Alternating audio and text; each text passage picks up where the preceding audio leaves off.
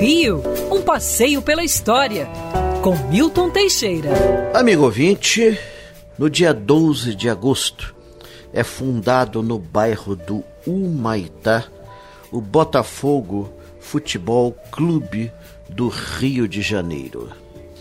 Ah, parece incrível, mas custou-se a acertar com o nome.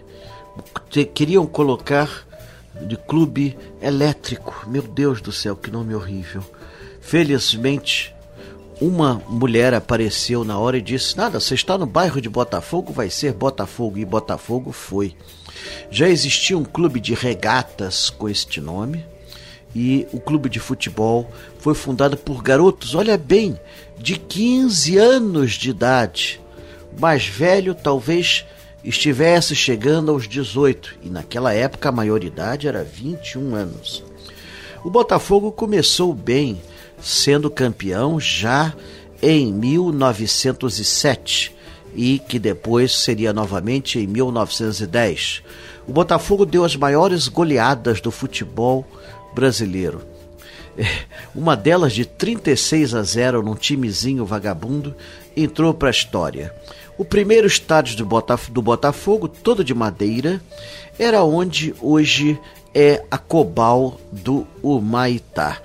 Coisa triste. Nossa, desde 1932 eles construíram um bonito estádio em estilo Art Deco na Rua Marechal Severiano.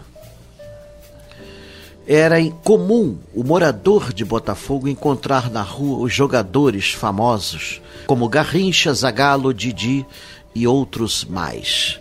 Quarentinha, nossa, é, Gerson, todos eles eram passíveis de serem encontrados.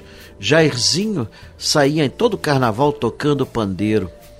É, Garrincha, o grande Garrincha, almoçava num barzinho na rua Oliveira Fausto, esquina de rua Arnaldo Quintela. O barzinho ainda está lá e é bem próximo da atual sede da TV e Rádio Band.